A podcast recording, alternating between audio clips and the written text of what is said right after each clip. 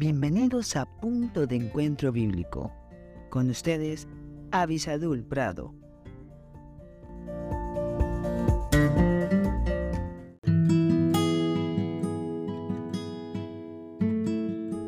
Hola, hola, damos gracias a Dios por esto maravilloso que nos da, que es su gracia para poder leer su palabra y entender algunos de los consejos que Él tiene.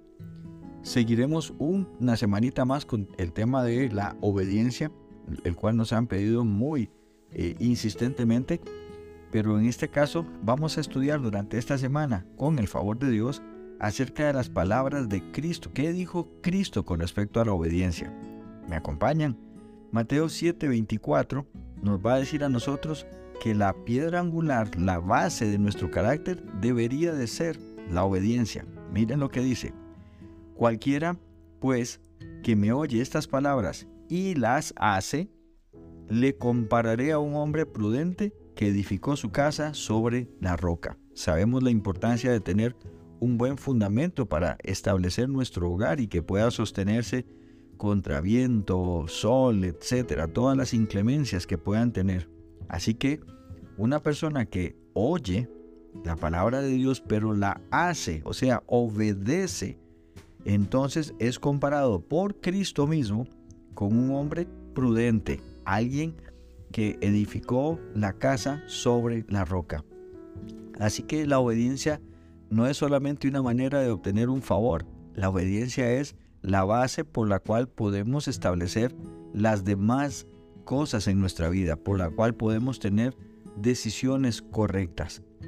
En sentido contrario, aquellas personas que no son obedientes pues van, no van a ser prudentes, van a ser un imprudente, alguien que no ve consecuencias, que no mide, eh, no repara en cuanto a qué puede suceder y entonces el mal va a estar viniendo constantemente a su vida.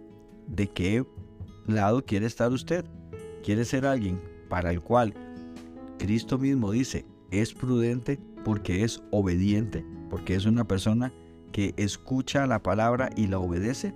¿O quiere ser un imprudente que siempre va a estar teniendo frustración y derrota en su vida? Recuerde, Jesucristo vino a dar su vida por nosotros. Él derramó su sangre en la cruz del Calvario. Base su vida en la salvación que Dios le ha dado. Reciba ese regalo que Dios quiere darle a través de Jesucristo. Y entonces comience a ser obediente a la palabra de Dios. Que Dios le bendiga muy ricamente.